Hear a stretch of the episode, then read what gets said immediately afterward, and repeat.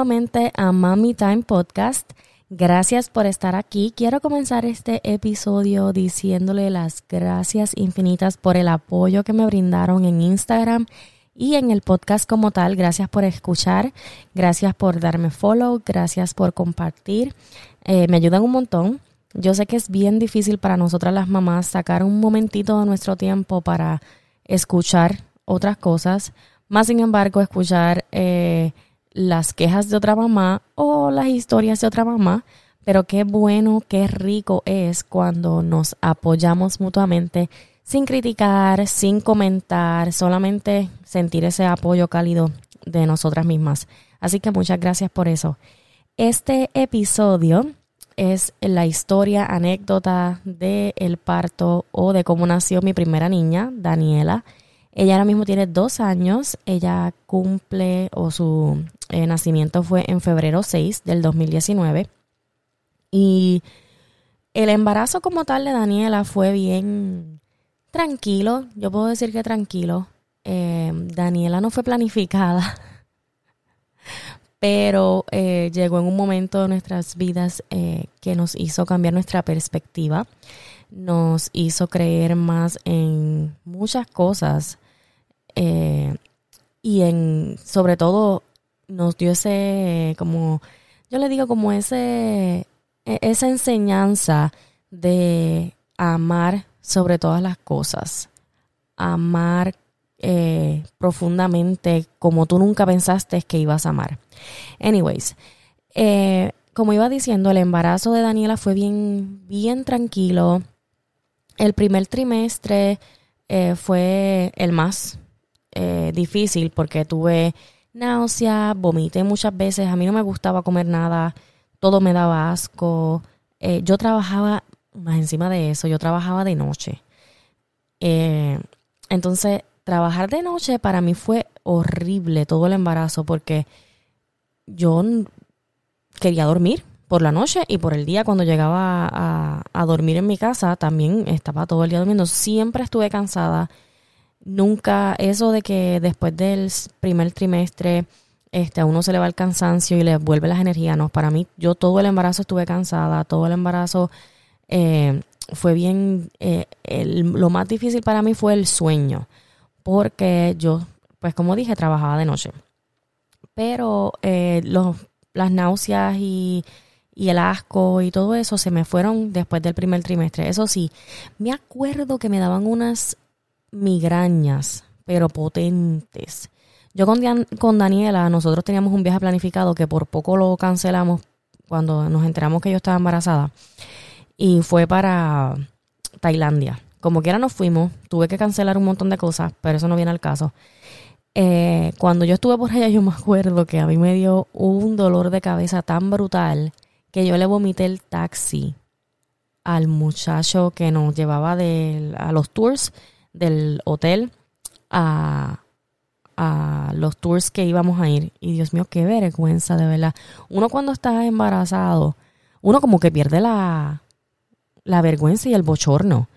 Y eso fue una de mis cosas, de las primeras cosas que yo como que pues perdí la, la vergüenza. Vomitaba donde quiera. No importaba. Hasta en el carro del pobre muchacho ese. Nada. El primer, trimestre fue cool. Eh, lo pasé en, como la niaga en bicicleta, con esas náuseas y qué sé yo qué, pero yo me imagino que a muchas de ustedes les, le pasó también. El segundo trimestre y el tercero fueron fine. A mí me dio con Daniela colestasis, que eso es como una eh, unos niveles diferentes. No sé cómo explicarlos ahora, eh, pero si quieren más información me dejan saber en los comentarios y yo les traigo más información acerca de eso. Pero es acerca del hígado eh, que no produce, mientras tú estás embarazada, tus hormonas no producen eh, una buena cantidad, entonces te da como una, un rash en la piel, específicamente en las manos y en los pies. Y para mi último trimestre, a las 35, 34, 35 semanas, a mí me empezó a picar la piel. Y me empezaron a chequear, se dieron cuenta que era eso. Este, nada, me dieron un medicamento para la controlar la, la, el rash o la picazón que daba. Y yo seguí trabajando. Me acuerdo que en las 36 semanas ya yo estaba que ya yo no podía más con mi vida. Yo llegaba a trabajar de noche y yo llegaba y yo lo que quería era dormir, comer y nada más. Eh, el día por la colestasis que me dio, a mí me tenían planificado para inducir el parto, porque no, no, me, no pueden dejar eh, que uno pase eh, más tiempo para, porque puede afectar a la bebé. Pues ya me tenían ese día, el 5 de febrero, me tenían una cita a las 6 de la mañana para inducirme el parto. Pero a las 3 de la mañana, a Daniela se le ocurre que me quiere romper la fuente. Yo estoy durmiendo y de momento yo siento ese chorrete de agua que yo sabía que había roto fuente porque es que era imposible que fuera orín. Yo estaba durmiendo y ese chorro de agua, uy, caliente, uy, qué horrible. Y yo en barra, porque cuando tú eres madre primeriza todo te da terror, o por lo menos a mí, todo me daba ansiedad, todo me daba terror, todo era miedo de que le fuera a pasar algo a la bebé, que me fuera a pasar algo a mí, todo era miedo del, eh, de lo desconocido. Entonces, pues nada, eh, me sale, a pesar de que uno es enfermera, pero a veces, siendo enfermera, uno como que sabe un poquito más y, y tiene como que ese conocimiento de lo que, el, de, de cómo es el proceso y, y uno como que pues se asusta un poco más. Anyways, eh, yo siento que, que el, el, agua sale, le digo a Tommy, levanto, que es mi esposo, para los que no saben, levanto a Tommy y le digo, yo rompí fuente, nos tenemos que ir para el hospital. Entonces él con su santa calma él no sabía que nos teníamos que ir para el hospital, estaba dormido, él coge todo, pero él no tenía, él estaba pero con una lenta. Y yo con unas ganas de salir corriendo por ahí para abajo que, que me llevara a una ambulancia. Porque yo estaba que no podía con la emoción y con el nerviosismo. Llegamos al hospital y me dicen exactamente, tú rompiste fuente, vamos a, olvídate de, de, de la cita, vamos a admitirte ahora y te vamos a comenzar a dar pitucina para que tengas este, contracciones porque yo no estaba teniendo ninguna contracción, yo no había dilatado, o sea, yo estaba como sin nada, solamente que había roto fuente. En mi mente yo decía, Dios mío, este, la pitucina, eso me va a poner con unas contracciones brutales. Yo no tuve contracciones, yo no dilaté. Bueno, pasaron horas y horas y horas.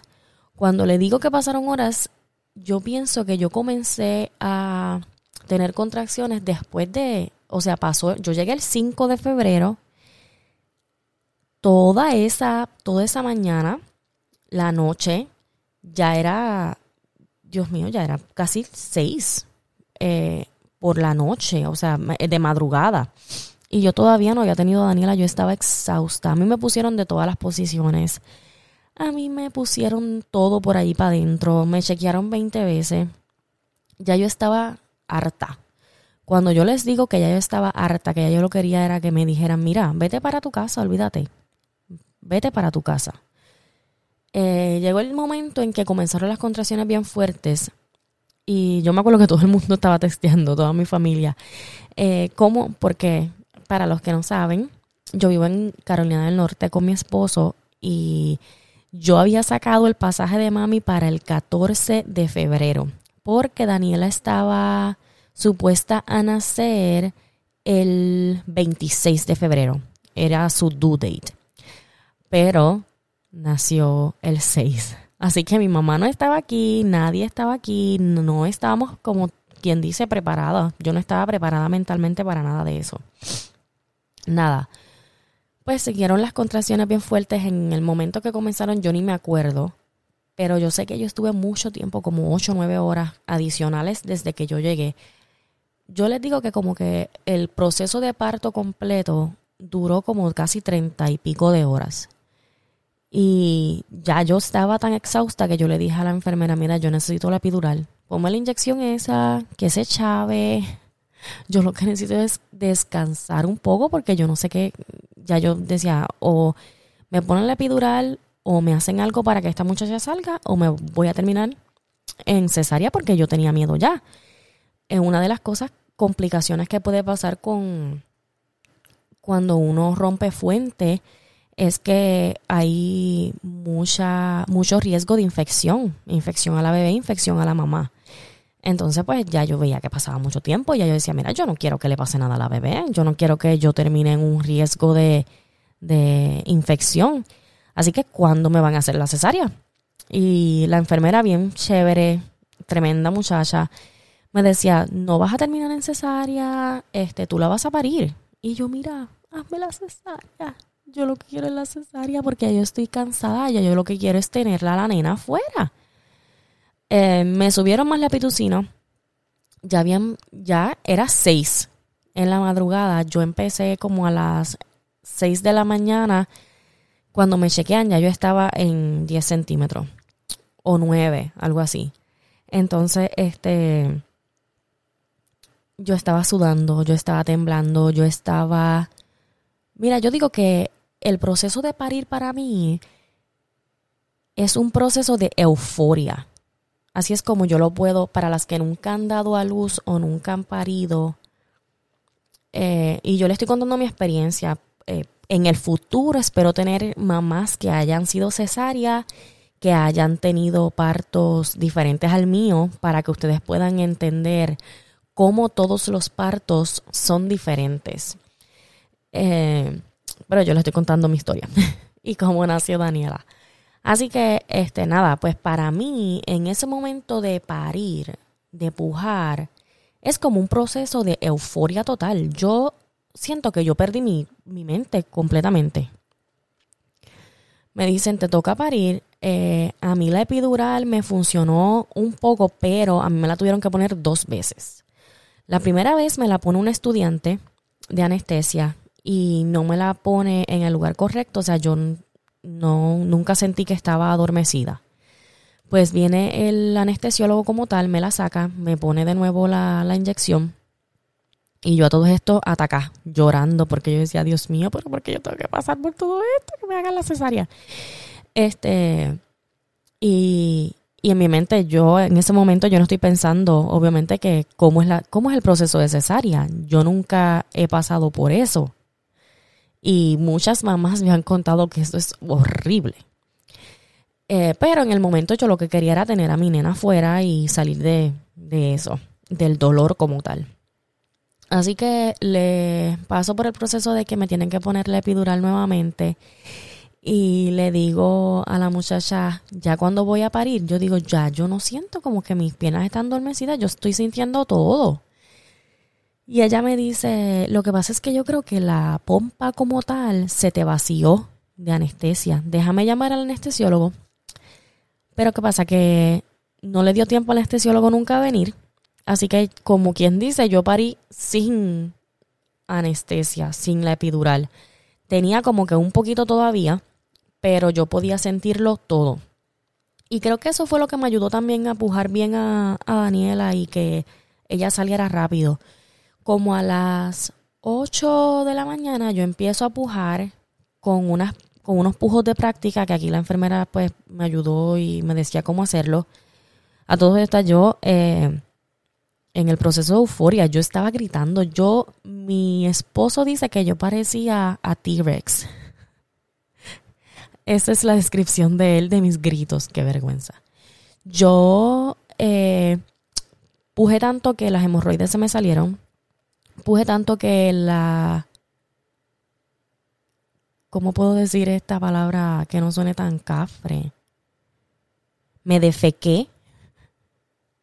Para, los, para las que no sepan, yo sí me defequé, sí me tuvieron que limpiar, sí apestaba, sí fue bochornoso y nunca quise hablar de, de eso hasta tiempo después con mi esposo que me dijo, te cagaste. si te cagaste cuando estabas pariendo, qué vergüenza, Dios mío, ¿por qué? ¿Por qué uno se tiene que cagar cuando uno pare? Anyways, pues a las 8 y 29 después de pujar casi 30 minutos, diría que más de 30 minutos, yo creo que yo pujé casi una hora. Nació Daniela, gracias a Dios. Nació eh, bien saludable.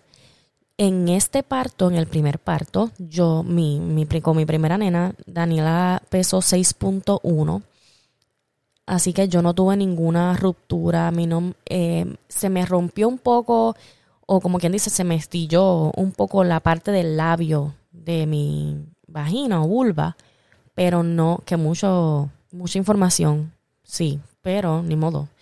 Estamos aquí hablando de cómo, de cómo yo parí y, de, y del proceso de parto que es tan natural y se debe de hablar así. Uno se caga, uno se rompe toda, uno llora, uno sufre cuando le hacen cesárea a uno. Eh, si, si has pasado por eso, las muchachas que me han dicho, eh, otras mamás que me han contado, es también bien difícil. Es un proceso que le cambia la vida completamente a uno. Y uno tiene que hablarlo así, normal, porque es un tema normal. Anyway, sí se me estilló como esa parte del labio, que es lo que le llaman, eh, así como se le llama, pero no tuve ninguna ruptura como tal, no me tuvieron que hacer episiotomía. Gracias a Dios. Daniela fue bien pequeñita, 6.1. Y, y midió 19 o 20, no me acuerdo. Pero sí, eh, fue un, un, un, parto bien, el proceso fue extremadamente largo, bien cansón. Pero el pujarla, además de que fue eufórico y que grité como una loca porque yo no sabía lo que estaba haciendo, yo no eh, al parecer yo, por ejemplo, mi, mi, experiencia como dolor, yo no soy buena eh, disimulando o controlando o con esas respiraciones. Yo no, yo no cogí tampoco clases como de respiración ni, ni esto de que están haciendo ahora de meditación en el parto, nada de eso. Yo fui allí a parir y grité como una loca. Yo me imagino que me escucharon en todo el hospital. Este, pero gracias a Dios tuve un parto que fue bien normal, bien saludable. Después de eso, este, todo estuvo súper, todo estuvo súper. Acá en Estados Unidos, por ejemplo, en este hospital, tú pares y tu nena se va contigo para donde sea. O sea, yo no hay nursery. So, Daniela estuvo conmigo todo el tiempo, excepto cuando le hacen las pruebas normales de el, si escuchan bien y todas esas cosas. Pero para todo lo, lo, demás, ella estuvo conmigo, me dieron de alta a los dos días y nos fuimos para casa con esa niña, ese bebé, ese ser humano que tú no quieres romper, no quieres dañar. Y del tema que mucha gente no habla es el miedo, el terror que a ti te da cuando tú te vas con ese niño, ese ser humano, ese bebé para tu casa, sola, sin tú, es la primera vez, o sea, tu primer hijo, y tú estás en barra, tú no quieres que a ese bebé le pase nada, pues esa era yo. A mí yo no dormía velando a mi hija. O sea, ella podía estar durmiendo y yo estaba velándole el sueño de la ansiedad, el terror y el miedo que yo tenía de que a ella le pasara algo. Pero ese es otro tema. Eh, y que muy pronto eh, probablemente vamos a hablar. Espero tener a alguien que me ayude, que esté conmigo, eh, hablando de, este, de esos temas que son un poco más profundos, como son la ansiedad, la depresión, eh, posparto, que son bien reales. Yo con Daniela, luego de, de, ese terror y de ese miedo, yo pienso que yo no tuve depresión posparto con ella. Creo que tuve un poco de ansiedad y, y mucho estrés, pero también creo que era normal porque es un proceso de acostumbrarse y de, ese nuevo proceso de, de, criar una nueva vida. Así que esa es mi historia. Eh, creo que dije mucho detalle, pero espero que les haya gustado. Espero que, hayan disfrutado el escuchar. Eh, les voy a contar una anécdota que me pasó hoy antes de terminar. Y es que le estoy preparando eh, una comidita, un baby food de zanahorias a mi segunda bebé, eh, a Milena. Entonces puse las zanahorias a hacer, a hervir. Y pueden creer que se me olvidaron y por poco quemó la casa. Todavía huele a humo. Así que, para que ustedes sepan que la vida de madre es extremadamente caótica. Uno puede poner una cosa y en cinco minutos tú no sabes ni lo que tú estabas haciendo, se te olvidó, puff, y por poco quemas la casa. Nada, espero que su día haya estado súper eh, divertido con sus niños y niñas. Espero que mientras me estén escuchando hayan tenido un momento de alegría, un momento de acordarse de su propio parto, eh, de, su propio, eh, de su propia experiencia y que hayan disfrutado conmigo de recordarme de ese momento tan difícil, tan bonito y tan especial, un momento que te cambia la vida por completo. Eh, así que muchas gracias por escuchar, espero tenerlas de vuelta en el próximo episodio. Y si tienen alguna duda, alguna pregunta, eh, si quieren escuchar más acerca de la colestasis, o sea, más un tema más educativo, si quieren escuchar más acerca de episiotomías, más acerca de cómo prepararse para el parto, etcétera, déjenme saber todos los temas que quieran escuchar que estoy a su disposición. Así que muchas gracias por escuchar. Las, es, las espero en el próximo episodio. Gracias.